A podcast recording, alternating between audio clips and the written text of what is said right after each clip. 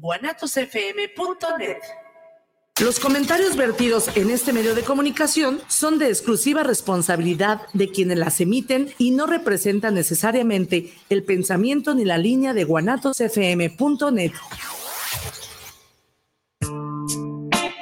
¿Te ha sucedido que al conversar con otras personas te escuchas y logras encontrar respuestas en conjunto a inquietudes cotidianas? Converso, un encuentro de voces que generan eco en temas de salud, sexualidad, psicoterapia y educación, de manera integral para el bienestar comunitario.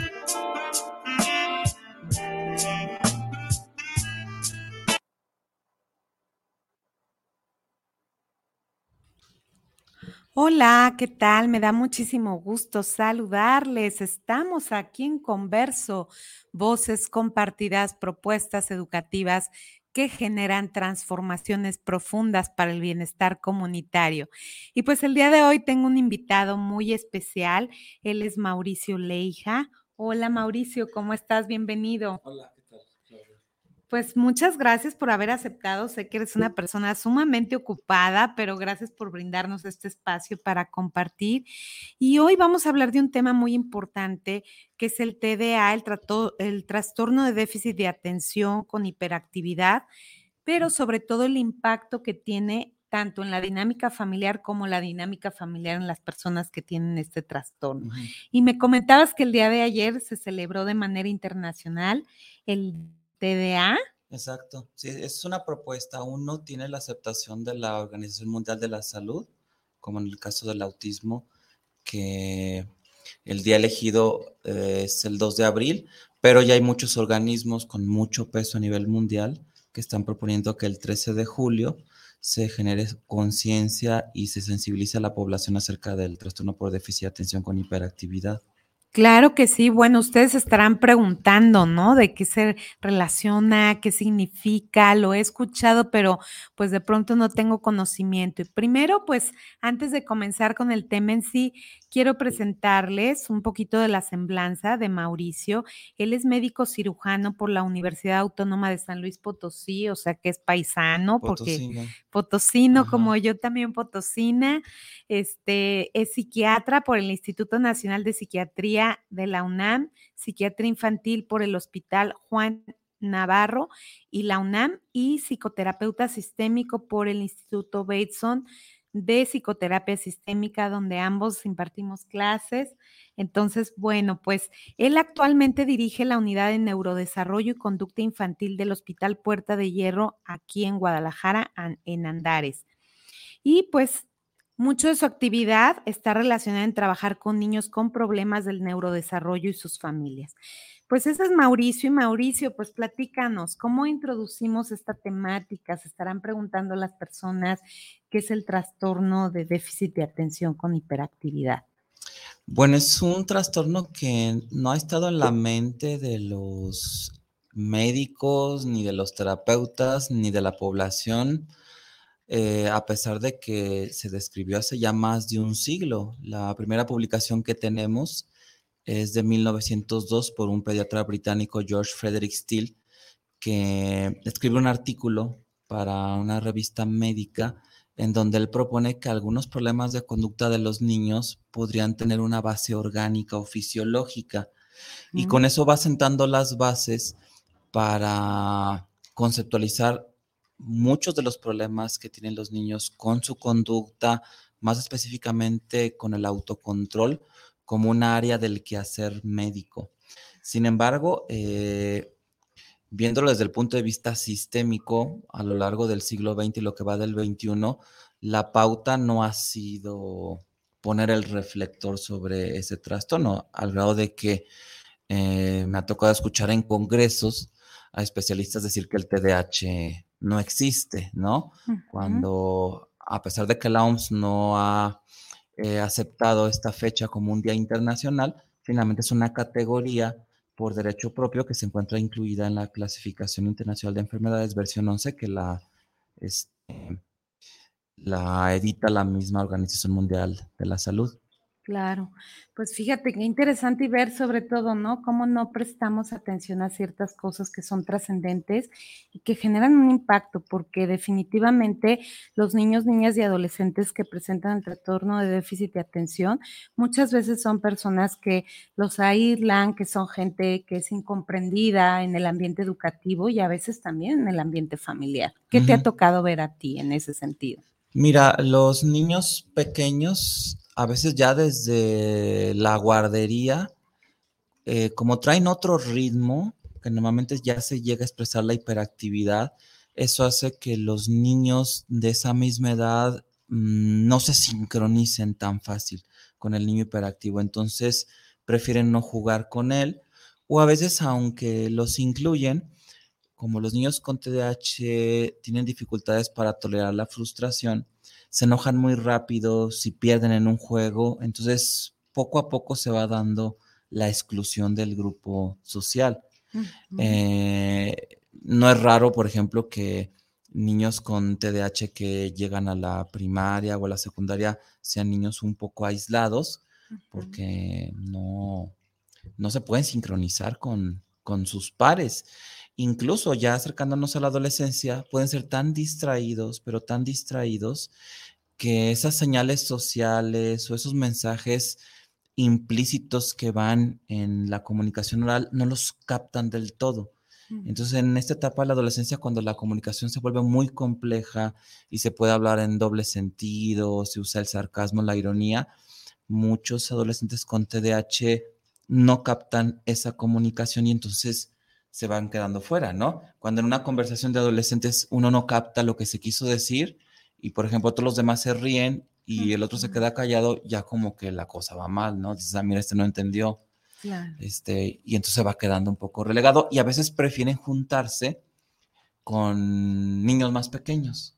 Mm. A veces, otras veces es al revés. A veces el nivel de hiperactividad hace que un niño de primera primaria se junte con los de sexto, porque los niños de su edad les da miedo que este, el niño con TDAH en la brusquedad de sus movimientos lo, lo vaya a lastimar, porque son niños que no miden su fuerza, sus impulsos y a veces eh, un gesto amistoso como por ejemplo un abrazo o un apretón de manos puede ser desmedido y hasta lesivo para los interlocutores. Claro. Oye, Mauricio, y un poco mencionando esto, ¿cuáles serían las características? ¿Cómo podemos distinguir que nuestro niño, niña o adolescente está presentando trastorno de déficit de atención con hiperactividad? Mira, este, mm, tradicionalmente se considera que el trastorno por déficit de atención con hiperactividad tiene tres áreas sintomáticas. Los síntomas que se conocen como de déficit de atención, que tienen que ver con el hecho de que los niños se distraen con mucha facilidad, no pueden enfocar su atención en actividades, sobre todo que requieren esfuerzo mental, olvidan fácilmente las cosas, son tan distraídos que parece que no escuchan. Los síntomas de hiperactividad, en donde los niños les cuesta trabajo estar sentados, son muy inquietos, hablan mucho. Y los de impulsividad, en donde el niño reacciona de una manera desmedida para el estímulo. Por ejemplo, son muy enojones, eh, algunos tienen un temperamento difícil. De hecho, eh, Russell Barkley, una autoridad mundial en TDAH, él no le gusta mucho hablar de niños hiperactivos, él le gusta más el término hiperreactivo, porque son niños o adolescentes que reaccionan de más, más que ser inquietos, son muy reactivos. Y de hecho, Russell Barkley va más allá de la definición tradicional porque él considera que el TDAH es un trastorno del desarrollo del autocontrol. Al niño le fallan los frenos. Y podríamos decir que son cinco cosas las que el niño no controla. El niño no controla su enfoque, entonces es distraído. El niño no controla su inquietud, entonces es hiperactivo. El niño no controla sus impulsos, entonces es impulsivo. El niño no controla su conducta alimentaria y puede comer excesivamente, tener atracones y padecer sobrepeso u obesidad. Y también algo que se ha visto es que estos niños no controlan sus emociones, entonces tienen algo que llamamos disregulación emocional. Son niños que tienen muchos cambios de humor. Y esto, aunque se ha visto, está documentado, respaldado por la investigación, todavía no forma parte del cuadro clásico o característico. Que está hecho por observaciones en niños muy pequeños, pero vemos mucho en adolescentes y en adultos que hay disregulación emocional. Claro. Oye, por ejemplo, cuando ya llegan contigo, ¿no? En esta área de la psiquiatría, me imagino que pues llegan sin saber, obviamente, la cuestión de tener un diagnóstico generalmente y que tú vas haciendo ese diagnóstico. ¿Qué, qué aspectos tendría que valorar un papá, una mamá, que muchos de ellos ven este, este programa y que es importante saber, como para decir, tengo que llevar a que me hagan un diagnóstico y ver qué es lo que está teniendo mi niño, niña o adolescente? Eh, mm, fíjate que la respuesta es en realidad muy sencilla y muy compleja a la vez. Es muy sencilla porque te podría decir que basta con el hecho de sospechar que el niño tiene algo para buscar ayuda especializada. Es decir, la sospecha debe ser el motor que mueva a los papás. Por ejemplo, si yo hoy me levanto y tengo un ligero dolor de muelas, pues yo no soy odontólogo, entonces yo no sé si realmente tengo una caries o una muela del juicio ahí me está empujando otra muela o si es una gingivitis. No sé ni tengo por qué saber, porque no soy odontólogo, pero la sospecha de que tengo algo en la muela me lleva a ir con el dentista y ya él sí me dirá de qué se trata, ¿no? Eh, entonces, por un lado podría ser sencillo, pero digo que es complejo a la vez porque lo que me toca ver en la práctica es que los papás a veces esperan como si quisieran estar seguros de que el niño tiene un problema psiquiátrico o una condición del neurodesarrollo para ir con el especialista. Nunca van a estar seguros porque el que tiene la obligación de estar seguro que el niño tiene eso es el mismo especialista, no mamá ni papá. Y entonces eso hace que el proceso de buscar ayuda se aplace por mucho tiempo. Y en el caso de niños, pues vamos este, contra reloj, porque el desarrollo del niño se ve entorpecido por la presencia de este trastorno. Claro, muchas veces me imagino que también van más bien con reportes escolares, ¿no? Situaciones que se están observando más en otros ambientes que a veces en la misma familia. Eh, fíjate, antes de la pandemia era así. Eh, como el ambiente de la escuela es un ambiente muy estructurado, es un ambiente con menos libertades, el niño se tiene que sujetar a un horario, a una disciplina, a reglas. Los niños con TDAH que tienen problemas en el autocontrol y que no pueden poner atención, no pueden estar sentados, se distraen, hablan mucho, interrumpen, no funcionan muy bien en ese ambiente tan estructurado como en la escuela. Y en cambio llegan a casa y hay más libertad, hay mejor este, mm, manejo del tiempo por parte del niño porque puede mm, organizarlo con más libertad, estar más cómodo, entonces ahí no brincan tanto los síntomas. Entonces antes de la pandemia, cuando los maestros le comentaban a los padres que había dificultades con un niño, a veces no se la creían y eso también demoraba la búsqueda de ayuda porque los papás no veían eso en casa.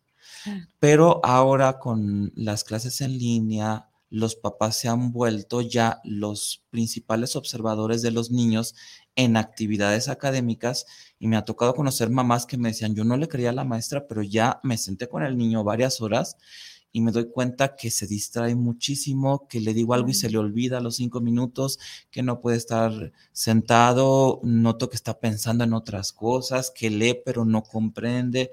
Ya los padres se volvieron un poco maestros, este, aunque no quisieran, les tocó, y entonces se han vuelto mejores observadores y ahora ya eh, lo pueden identificar un poco mejor. De hecho, la consulta de psiquiatría infantil pues empezó a, a llenar por las observaciones de los papás. Claro, fíjate que qué valioso esto que comentas porque pues la pandemia vino a traer muchas cuestiones a nivel familiar, o sea, sabemos que se ha incrementado la violencia intrafamiliar y otro tipo de, de efectos que se han venido dando, pero también trajo algunas bondades y creo que una de esas es que papás y mamás estuvieron un poco más cercanos, hacia ver las situaciones de cada uno de los hijos, hijas, hijas, ¿no? Entonces, me gustaría que nos pudieras así como platicar dentro de este enfoque sistémico, ¿qué pasa a nivel familiar? ¿Cuáles son las repercusiones de que haya un miembro de la familia con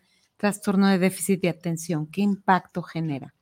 Eh, eh, tiene pocos años que el TDAH de ser considerado un problema individual es decir, que lo padece el niño y que tiene que ver con el desarrollo de su cerebro, ya los especialistas ya se refieren al TDAH como un trastorno multigeneracional, así se le llama, porque se han dado cuenta que es un trastorno con una heredabilidad tan alta que es muy probable que mamá o papá o alguno de los hermanitos, más aún si hay un hermano gemelo, lo tenga también. Muy, muy, muy común. Creo que yo diría que eh, sería rara la familia en donde nada más uno tenga TDAH. Mm. Es más, las familias donde nada más un miembro tiene TDAH, yo digo, creo que este chiquito es adoptado, porque mm. seguramente sus papás tuvieron TDAH y estos papás no lo tienen y resulta que sí.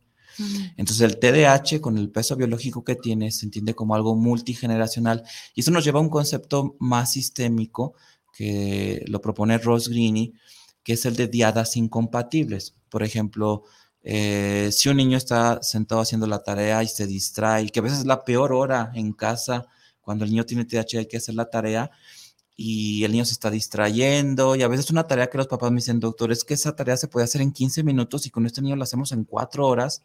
Pues si mamá o papá también tienen esa disregulación emocional, esa impulsividad, pues ya me ha tocado que me platiquen que prácticamente le dieron un mochilazo al niño o le gritaron o la cosa terminó mal. Entonces yo les digo, a ver, señores, inflexible el niño, inflexibles ustedes, es una combinación explosiva, ¿dónde van a ir a parar?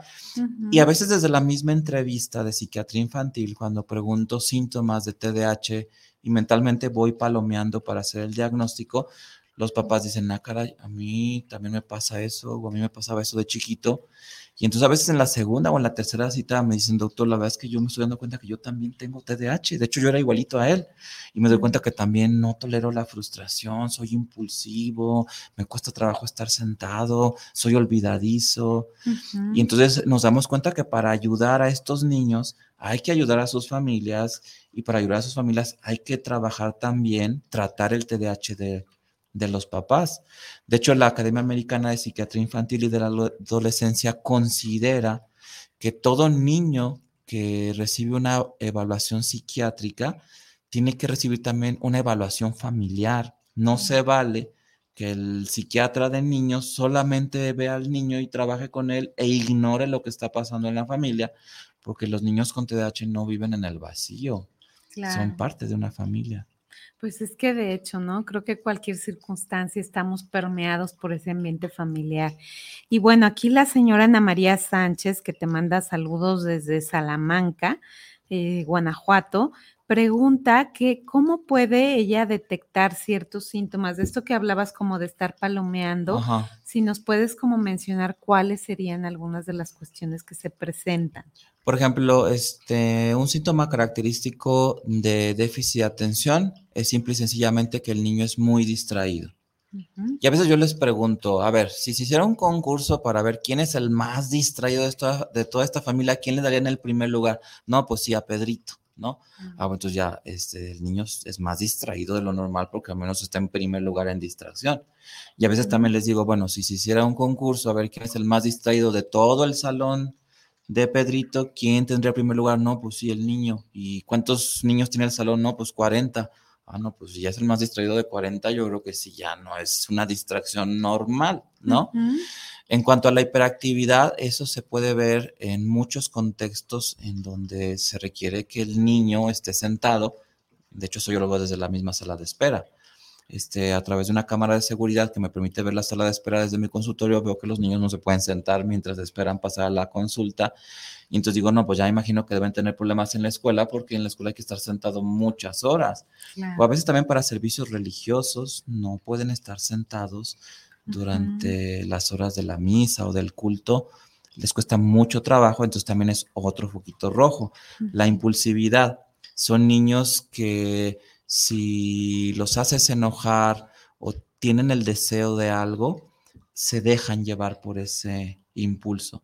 Por ejemplo, me tocó conocer a un niño que los papás le compraron un artículo por internet, él lo quería mucho eh, y ya iba a llegar, ¿no? Dijo, no, va a llegar en dos días. Y ya, de hecho, ya llega mañana porque ya este, es muy rápido. Pero fueron a un centro comercial y estaba ese artículo en un aparador y el niño dijo, dijo, cómpremelo, ya cómpremelo. No, pero pues ya lo pedimos por internet y mañana va a llegar. No, cómpremelo, cómpremelo. Y el niño hizo un berrinche del tamaño del mundo. Y los papás no se explicaban por qué no se pudo esperar si ya venía en camino cuando lo pidieron por internet. Entonces ahí vemos la impulsividad, ¿no? La emoción eh, gana el autocontrol y entonces los niños de repente reaccionan de una manera desmedida. Problemas en la conducta alimentaria. Hay algunos que son muy selectivos para comer, que aquí en México se les llama muy melindrosos, algunos les llaman muy picky para comer. Eso a veces es una de las características eh, con las que se evidencia primero el trastorno, porque eso nos habla de una inflexibilidad cognitiva. El niño dice, ay, bueno, pues sí tiene como mal aspecto, pero pues me lo como, pues total, pues es comida, ¿no? No hay esa flexibilidad. O la otra, que de hecho es un poco más común, que el niño es tan distraído que no siente la saciedad. Y entonces aparte, como come muy rápido por hiperactivo impulsivo, pues come de más y este, no le llegó la saciedad y pueden ser niños comedores compulsivos. Hay mamás que me dicen, no, este niño se come una pizza entera, se come 14 tacos, se come un pollo entero. Yo digo, de veras, es que no lo puedo creer, pero pues no creo que usted me mienta. Eh, y la disregulación emocional, son niños que a veces lloran mucho, son niños muy sensibles, que a veces lo detectan sus compañeritos y dicen, mira, este si le decimos, quiere llorar, quiere llorar, empieza a llorar, y entonces les empiezan a hacer bullying. De hecho, muchos niños que sufren bullying podrían tener trastorno por deficiencia con hiperactividad eh, y ser eso el punto de partida para que otros los, los agredan. Y una vez que tú realizas ese diagnóstico a nivel individual y luego en la, en la cuestión familiar, ¿cuáles son como el proceso que se seguiría? O sea, hay medicamentos, medicamentos que se indican, eh, qué pautas a lo mejor a nivel familiar también se tienen que ir eh, comentando para que los mismos miembros de la familia vayan de cierta forma a generar un ambiente menos hostil quizás o, o, que sea como más viable para la convivencia. Sí, mira, la presencia de un niño con TDAH en cualquier familia es un reto es un desafío que involucra a todos sus miembros. Barclay dice incluso que posiblemente los padres de niños con esta condición no enfrenten otro reto más difícil en su vida que ese. Y ese queda a nivel de papás. Yo ampliaría eso y diría que también posiblemente el hermano, la hermanita, este, los niños con TH, posiblemente también sea un reto muy grande el convivir con un niño así, porque se enoja, porque no tolera la frustración, porque es inquieto este, al grado de que las mismas familias se van también aislando, no nada más aíslan al, al niño. En una comida familiar dicen, no, ya no los invites a ellos porque traen al niño y llora, se el berrinche el tamaño del mundo, se pelea con los primos, no, mejor ya no los invites. Y sí, me han dicho, no, ya no nos, no nos invitan. Y todos si nosotros queremos salir por nuestro lado, ir a un restaurante, el niño, si no le gusta lo que le llevaron, ya grita, se levanta, empieza a hacer un berrinche ahí en el restaurante. Entonces, ya tampoco salimos a comer a ningún lado. Mm. Eh, o a nivel también del mismo niño, este, el mismo niño se da cuenta que ya no lo invitan a fiestas, porque no se adapta a la dinámica de la fiesta, termina peleados con todos. Entonces hay que ver qué está pasando con la familia, porque posiblemente a la par de tratar al niño y posiblemente de utilizar un medicamento que existen tratamientos aprobados por la FDA para esta condición, posiblemente también la familia ya tenga un desgaste y haya necesidad de intervenir. Por ejemplo, hace algunos años se hablaba mucho del síndrome de desgaste del cuidador para familiares que cuidaban a personas con Alzheimer o Parkinson, que era muy desgastante porque prácticamente ese familiar la hacía de enfermero las 24 horas. Ahora se ha visto que también niños con trastornos del neurodesarrollo, como TDAH, autismo, discapacidad intelectual, que es lo que antes ya se llamaba retraso mental, también puede generar un desgaste en los cuidadores. Entonces ya se habla de ese síndrome de desgaste o sobrecarga del cuidador en padres de niños con TDAH. Entonces también pudiera ser que viene el niño con TDAH y viene ya una mamá ya con síntomas de desgaste que son prácticamente idénticos a los de una depresión y que a lo mejor también requiere antidepresivos. O el papá, a lo mejor el TDAH del papá que estaba más o menos controlado, pues como que ya le brotó más feo por el estrés al que se ve sometido por la presencia de el niño y a veces es mejor medicar primero al papá, ¿no? Yo a veces hasta, yo tengo alguna técnica en terapia familiar que le llamo la técnica de te lo digo Juan para que me escuches Pedro. A veces le digo al niño, a ver, no seas tan egoísta, dale una tableta del medicamento a tu papá porque ve cómo se pone. y, y, claro que cuando tú te diriges al niño en una consulta, en una sesión de terapia, y te acercas y le dices algo muy puntual, los papás paran la oreja. De hecho, eso es mejor que decírselos directamente a los papás, porque dices, ah, mira, ¿qué le va a decir al niño? No, pero el mensaje realmente es para los papás, porque ellos son los capitanes de, del barco. Por ejemplo, si yo tuviera TDAH, ¿no? Por ejemplo, digamos, ahorita yo tomé un Uber para venir aquí. Si yo supiera que el conductor de Uber tiene TDAH y yo dije, ay, yo no me tomé mi tableta para el TDAH, pero pues me la voy a tomar en el Uber, ¿no? Para estar bien enfocado en el programa de radio. Yo más bien lo que tendría que hacer es, no, no, no, no, yo me sacrifico, aunque ande un poco distraído en el programa, pero mejor le voy a ofrecer al señor conductor mi tableta del medicamento para que él se enfoque en conducir, porque si no nos va a poner en peligro. Es decir, yo estoy diciendo, a ver, aquí el que está en el control y el que tiene la responsabilidad de la seguridad de ambos es él. Entonces, ahí te va mejor la tabletita y yo voy a andar distraído, pero tú vas al volante. Los papás son los que tienen en sus manos el timón del barco. Entonces, también nos estamos enfrentando a este paradigma nuevo de, a ver, si tenemos niños con TDAH, pero no habría que tratar primero a los papás. Porque ¿para qué quieres un papá impulsivo, hiperactivo y distraído? No, y con cansancio crónico, que es peor, ¿no? Porque se incrementa precisamente eso es lo que estuvimos observando en la pandemia cómo nos llegaban a consulta mamás y papás con cansancios crónicos, con estrés por toda la condición y porque obviamente el estar 24/7 con los hijos, inclusive en la supervisión, pues también se vuelve algo complejo, ¿no? Entonces, qué bueno que lo mencionas porque eso nos hace pensar la importancia de que papá y mamá o papá y papá o mamá y mamá, como sea cualquier tipo de familia, acudan a la consulta de primera instancia para poder también trabajar de esa forma sistémica y que ellos también puedan recibir la atención clínica, que estando como esos capitanes de los barcos, como mencionas, o capitanas de los barcos, pues van a estar más alerta a que la condición familiar también mejore, ¿no? En esas interacciones que se van teniendo. Exacto. Oye, ¿y qué te comentan, por ejemplo, los niños, niñas y adolescentes en torno a cómo les afecta a ellos o sea, porque una cosa es el reto que conlleva la familia por tener un niño, niña o adolescente con trastorno de déficit de atención, con hiperactividad. Pero ¿qué pasa la inversa? O sea, se sienten ellos incomprendidos muchas veces por los familiares.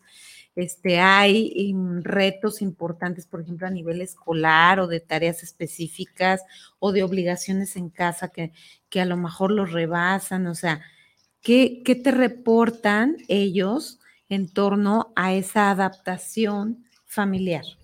Bueno, eh, lo que pasa con estos niños es que como están en pleno desarrollo, su autoconcepto sí se va a ver marcadamente influido por las etiquetas que otros les pongan ante la disfunción que genera el déficit. Por ejemplo, si nos vamos años atrás, que todavía este, niños de mi generación nos tocó pues el niño que es burro, ¿no? Entonces dice, ah, no, pues que yo soy burro, o el que es flojo, este, y entonces esas etiquetas se van adhiriendo al autoconcepto y entonces va minando la autoestima, la seguridad, la capacidad para confiar en ti mismo y emprender un proyecto, buscar un empleo, funcionar. Y entonces cuando se llega a la vida adulta y no se ha llevado un tratamiento, ese concepto que tienen las personas con TH de sí mismos es muy pobre y entonces se mantiene o se perpetúa la pauta de un bajo funcionamiento. De hecho, si todos los días eh, entrevistáramos a un niño con TDAH antes de irse a acostar y le dijéramos, a ver, antes de irte a dormir, quiero que tú en una hoja de papel me hagas una lista de todos los comentarios negativos que escuchaste sobre ti en el día. Posiblemente nos sorprenderíamos de ver que la lista es muy larga porque desde la primera hora de clase ya la maestra le dijo que se callara y después este, se peleó con otro niño en el recreo y después se le cayó su agua y le dijeron que tonto, se rieron y después llegó a la casa y se distrajo en hacer la tarea y ya lo regañaron. Entonces son una lista de quejas enorme con las que el niño se va a acostar y si eso lo multiplicas por 365 noches por varios años, pues uno no, pues entonces me entiendo perfecto que este adulto con TH tiene la autoestima por los suelos, se le ha vivido la vida escuchando comentarios muy negativos sobre él mismo. En cambio, otro niño que no padece esa condición, posiblemente no ponga nada en esa lista o hasta cosas positivas. Entonces hay que evitar eso, que los niños se enfrenten a estas dificultades porque eso va minando su salud mental. Qué bueno que lo señalas así y qué fuerte, ¿no? El escucharlo, porque multiplicado por 365 y por cada año, pues todo lo que no nos damos cuenta de manera indirecta, pero que llegamos a hacer en, en, los sistemas familiares y en los sistemas escolares también. Entonces, el impacto de nuestras palabras tiene una fuerza, así como puede construir y levantar, también podemos destruir y podemos también bajar la estima de, de quien está con nosotros compartiendo. ¿Y cómo, cómo se va quitando esas etiquetas? Este, ¿Cómo es el trabajo, el abordaje que haces en la cuestión sistémica, por ejemplo?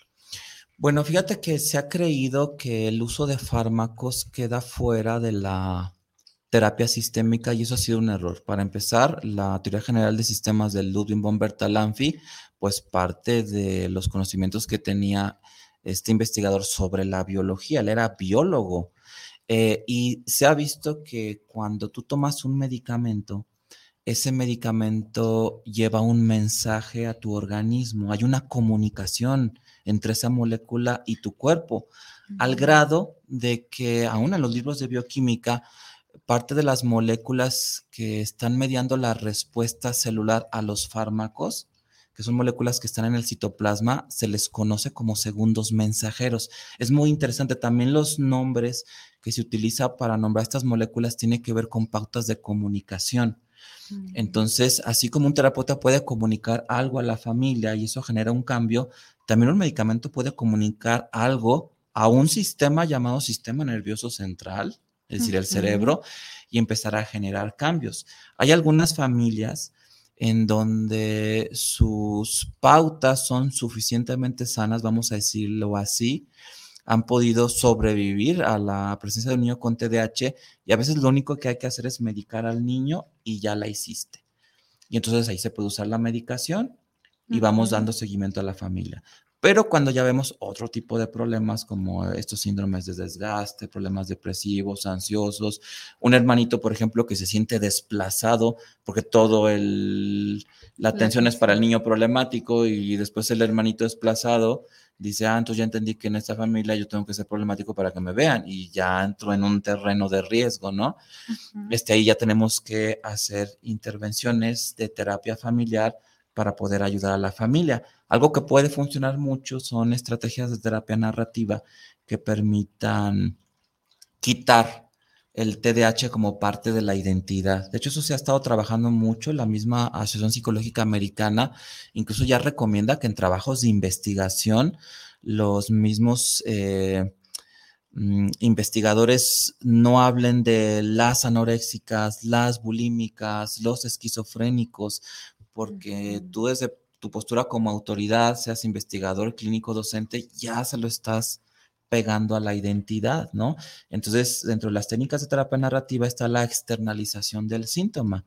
Entonces, el TDAH hay que verlo como un enemigo común, no de que el niño es hiperactivo, no, el niño se enfrenta a dificultades para hacerle la guerra o controlar esa hiperactividad y la familia va a ser su equipo para ayudar a controlar ese problema. Se externaliza el síntoma, se le ve como un enemigo exterior donde la, la familia cierra filas para poderlo atacar, porque casi siempre lo que sucede es que cuando llega un niño a la consulta, el niño se siente acusado por los papás porque los papás van y dan la lista de quejas. Y Russell Barkley dice, no, no, no, si alguien va a ser el abogado del niño y alguien va a defender al niño, tienen que ser sus papás porque nadie más lo va a hacer. Entonces el niño se tiene que sentir respaldado. Entonces vamos cambiando los paradigmas que tiene la familia para entender su problemática a través de estrategias terapéuticas. Qué interesante.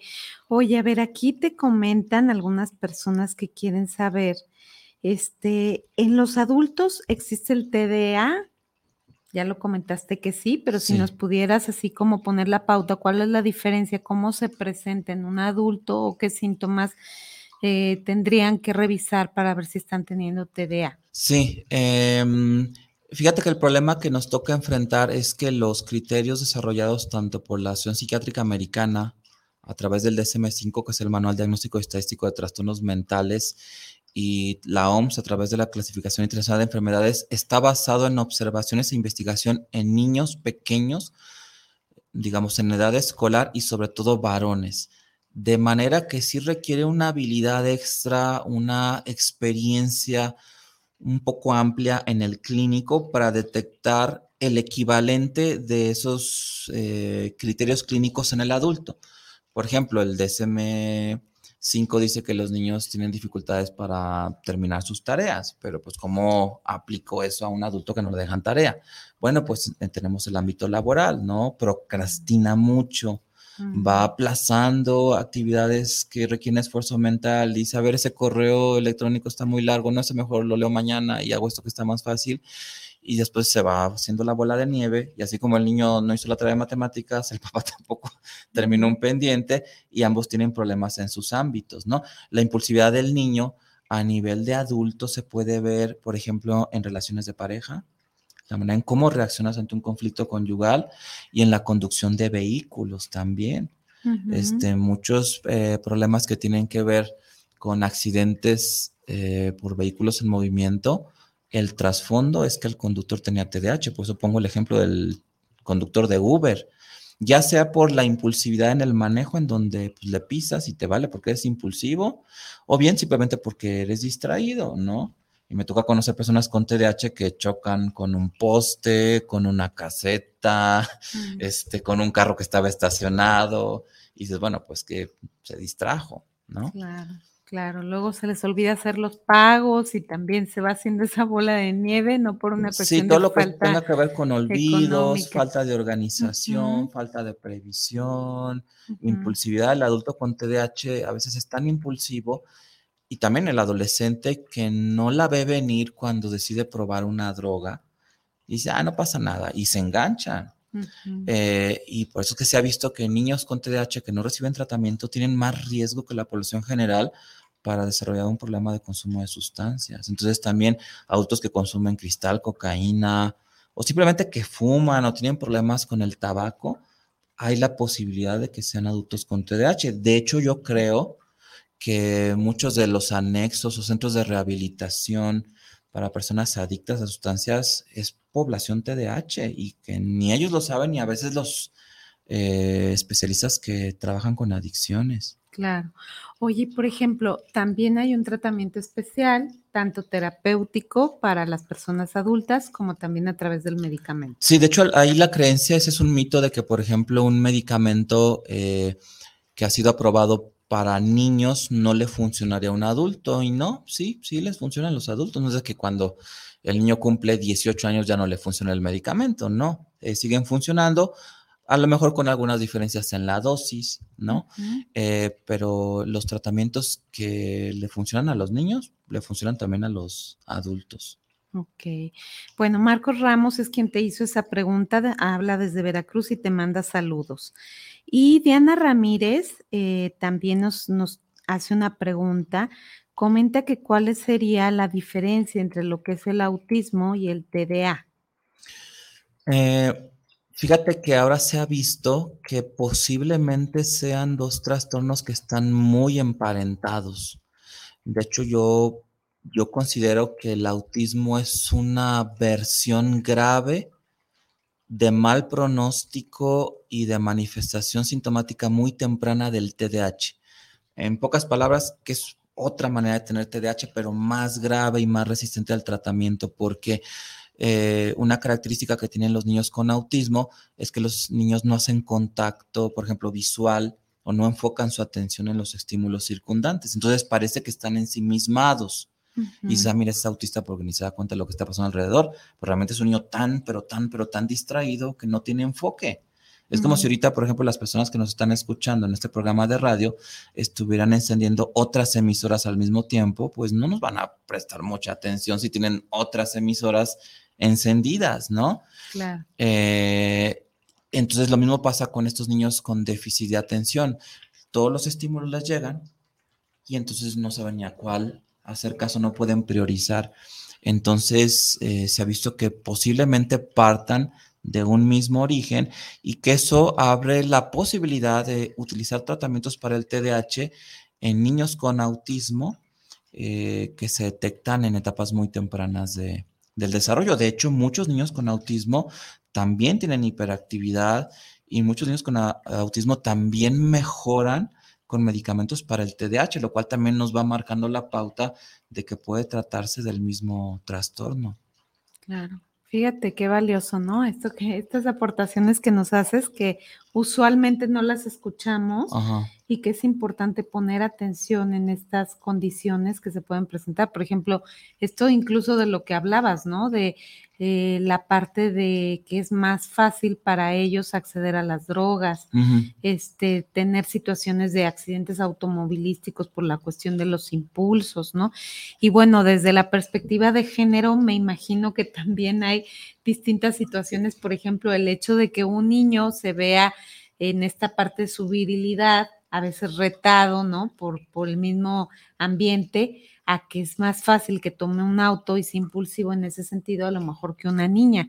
O sea, hay también cuestiones a nivel de género que se presentan. Eh, sí, el, eh, el, adulto se siente con más libertad de expresar esa impulsividad.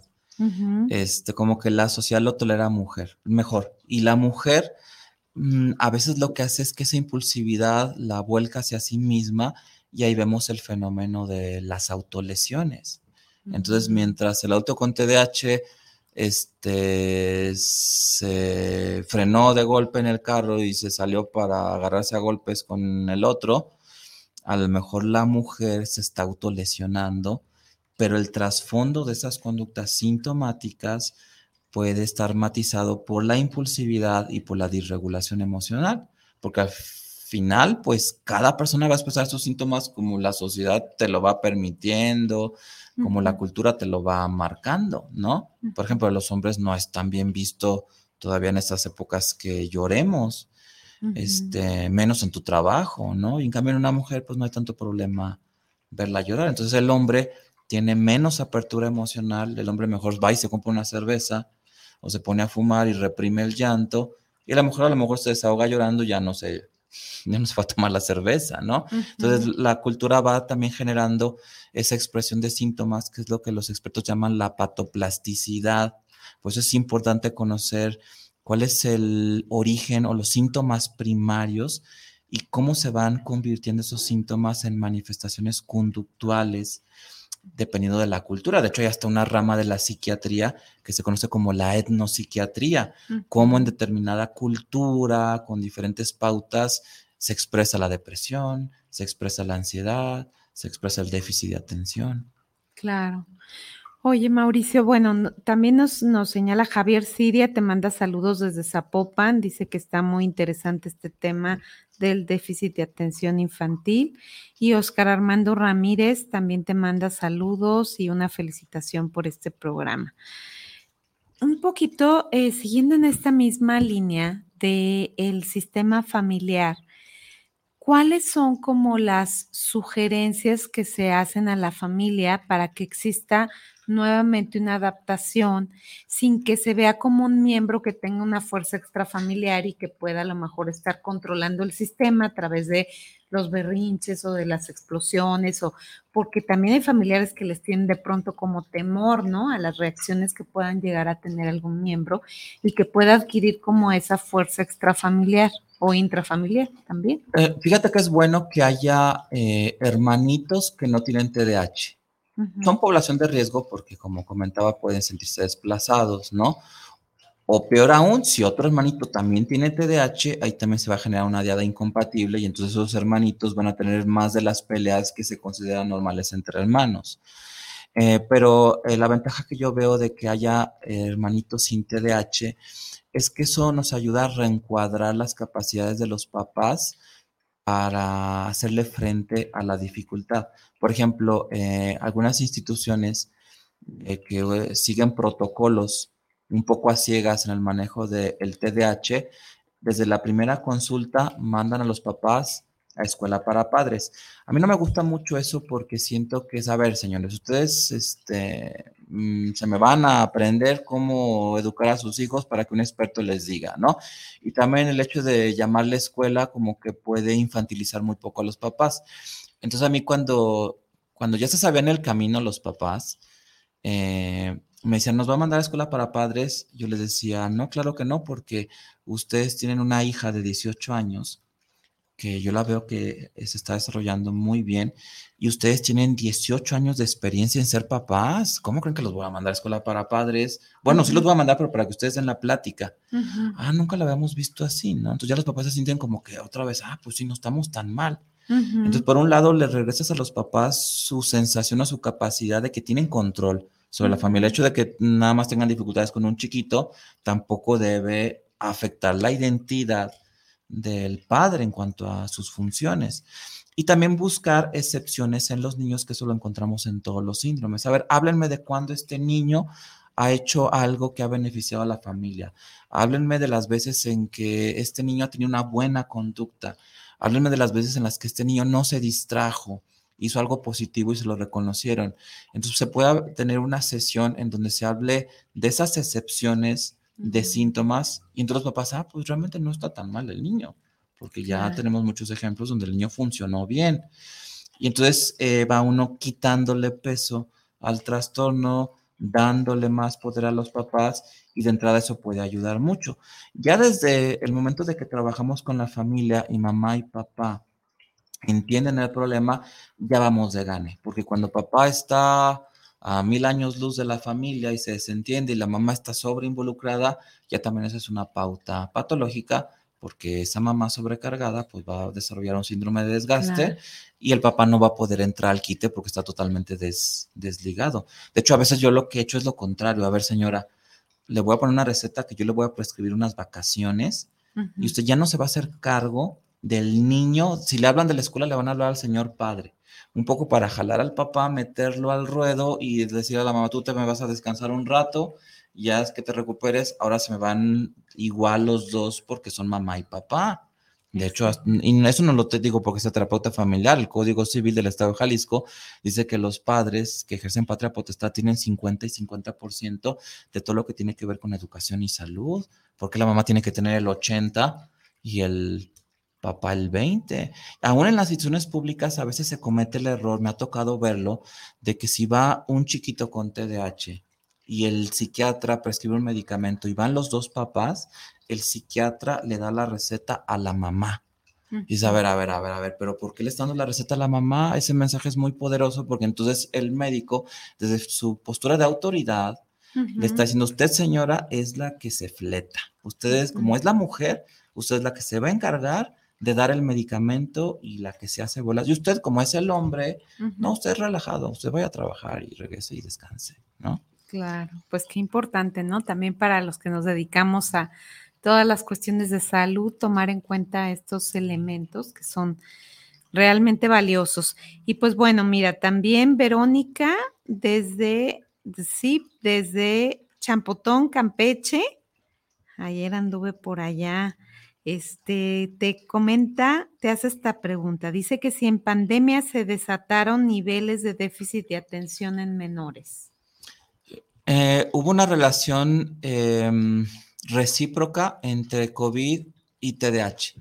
Uno, los niños eh, con TDAH que son más inquietos, pues obviamente el enclaustramiento les afectó más, ¿no? La falta de socialización vino a entorpecer más una buena evolución. Fueron niños más sintomáticos. De hecho, se escuchó más como que, que les afectaba a los niños con autismo, ¿no? Yo creo que más a los niños con TDAH, pero como que está más de moda el autismo. Entonces, por un lado, el COVID sí vino a exacerbar los cuadros de TDAH y más aún porque muchos papás, por cuestiones de menor disposición o menor acceso a servicios de salud o temas económicos, dejaron de medicar a niños que estaban medicados. Entonces le dejaron de dar el tratamiento al niño y el niño, pues, este, le brotaron los síntomas a todo lo que da y en enclaustramiento, pues imagínate.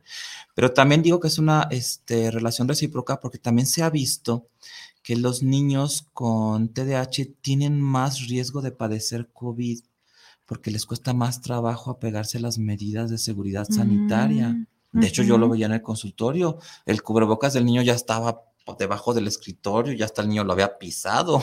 Digo, no, bueno, pues yo creo que ya ese cubrebocas ya no sirvió, ¿no? Ajá, Este, claro. y el niño no, no le importaba mucho. En cambio, niños que tienen más autocontrol o niños más obsesivos, pues sí, este, llegan y hasta este, con una toallita sanitizante hacían su mesa banco y tratan de mantener la distancia, traen correctamente el cubrebocas y el niño con TDAH es más desorganizado. Entonces sí se ha visto, tuvimos más niños con COVID que tenían TDAH que niños que no padecen esa condición. Entonces, el TDAH afecta el COVID, hay más riesgo que TD y aparte el COVID afecta también el TDAH. No, no son buena no- Combinación. ajá, sí, COVID, TDAH no es buena combinación. Bueno, pues ya vimos, ¿no? Que es, que es importante tomar en cuenta estos elementos. Y bueno, un poquito, este, para siempre cerramos o comenzamos con algún poema alusivo al tema. Y hoy le toca a Felipe Boyain, que se llama Balanza no comercial y dice, aquella maestra dijo a mi madre que yo tenía déficit de atención. Yo siempre la vi a ella con déficit de cariño. Poco antes de hacer la confirmación, el cura dijo a mi madre que yo de fe andaba escasa. Yo siempre pensé que él andaba escaso de vida. Tuve un novio que me dejó con la excusa de que yo tenía la cabeza llena de pájaros. Yo nunca le dije que él la tenía hueca. Cuidadosamente un día guardé todos mis déficits en una caja de música. Ahora, ya ves, con su melodía compongo versos.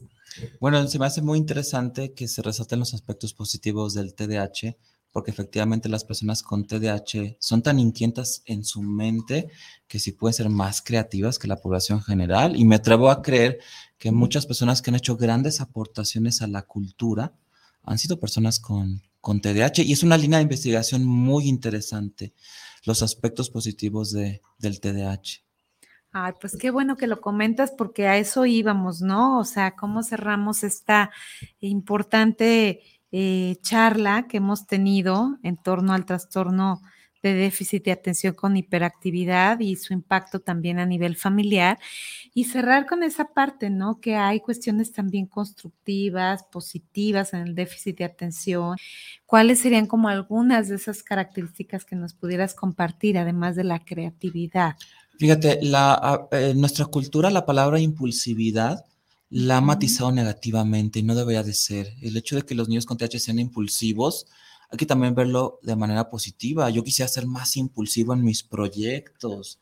Yo quisiera tener esa impulsividad para alcanzar mis metas, ¿no? Como que siempre se ve algo negativo y nos toca ver que personas con ese impulso son emprendedoras, son hombres de negocios, son personas exitosas, son personas creativas. Las personas que tienen TDAH, como tienen una mente inquieta, yo lo comparo como a la partitura de una obra de orquesta donde hay varios pentagramas y varios instrumentos están tocando. Es una mente más compleja, pero eso puede ayudarles a rastrear muchas cosas que otros no perciben y detectar problemas y mostrar la, la solución. De hecho, sería bueno que en un grupo interdisciplinario en cualquier ámbito contrataran a alguien con TDAH. A ver, tú que tienes TDAH, tú qué percibes, tú qué ves, ¿no? Retroalimentanos. Tu mente con TDAH que rastrea todo, que le llega toda la información.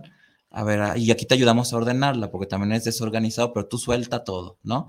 Entonces también hay ventajas eh, del cerebro con TDAH y es bueno también que el adulto con TDAH o el niño la reconozca, porque entonces se vuelve un mejor administrador de esta condición. ¿Pudieras, Mauricio, así como ahorita, este, pues nos, nos compartiste generosamente tu experiencia? eh, sé que estás este, saturado en la consulta clínica porque habrá quien pregunte tus datos, pero de cualquier manera que te puedan seguir por redes, eh, ¿qué nos pudieras dejar para compartirnos? Mira, ayer como fue el día para generar conciencia sobre el TDAH, tuvimos una jornada maratónica, hicimos 12 transmisiones en vivo con grandes eh, expertos en TDAH y eh, esas transmisiones en vivo están alojadas en mi canal de YouTube.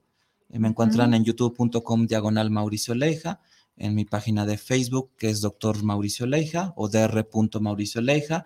En Twitter me encuentran como arroba Mauricio Leija. Y también yo dirijo un proyecto de comunicación digital que es Hablemos del TDAH y lo encuentran así. Hablemos del TDAH en YouTube, hablemos del TDAH en Instagram, hablemos del TDAH en Twitter y hablemos del TDAH en Facebook. Siempre tratamos de generar contenido de valor para nuestra comunidad. Pues muchas gracias Mauricio y que no sea la única ocasión. Como psiquiatra infantil hay muchos temas. Ojalá que tengas posibilidad de venir en otro programa a compartir. Ya te estoy comprometiendo, pero ojalá porque creo que tienes muchas cosas que aportarnos y sobre todo pues que estás actualizado, ¿no? Con toda esta temática también sistémica y que es muy valioso que sigamos generando esta educación. Entonces, pues Converso es precisamente eso, son propuestas educativas que se orientan a transformaciones profundas para el bienestar comunitario. Y bueno, pues no se olviden de seguirnos por guanatosfm.net, también estamos en Spotify y nos pueden ver por mi fanpage Converso y por mi canal de YouTube Claudia Hernández Madrigal y cada jueves a la una de la tarde tenemos distintos temas de salud, sexualidad, psicoterapia o educación. Aquí les esperamos para el siguiente jueves.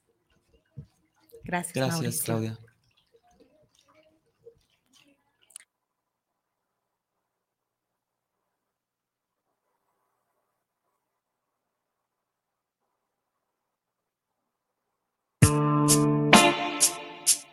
Gracias por acompañarnos en Converso, voces que se comparten, propuestas educativas que generan transformaciones profundas para el bienestar comunitario. Nos vemos cada jueves a la una de la tarde.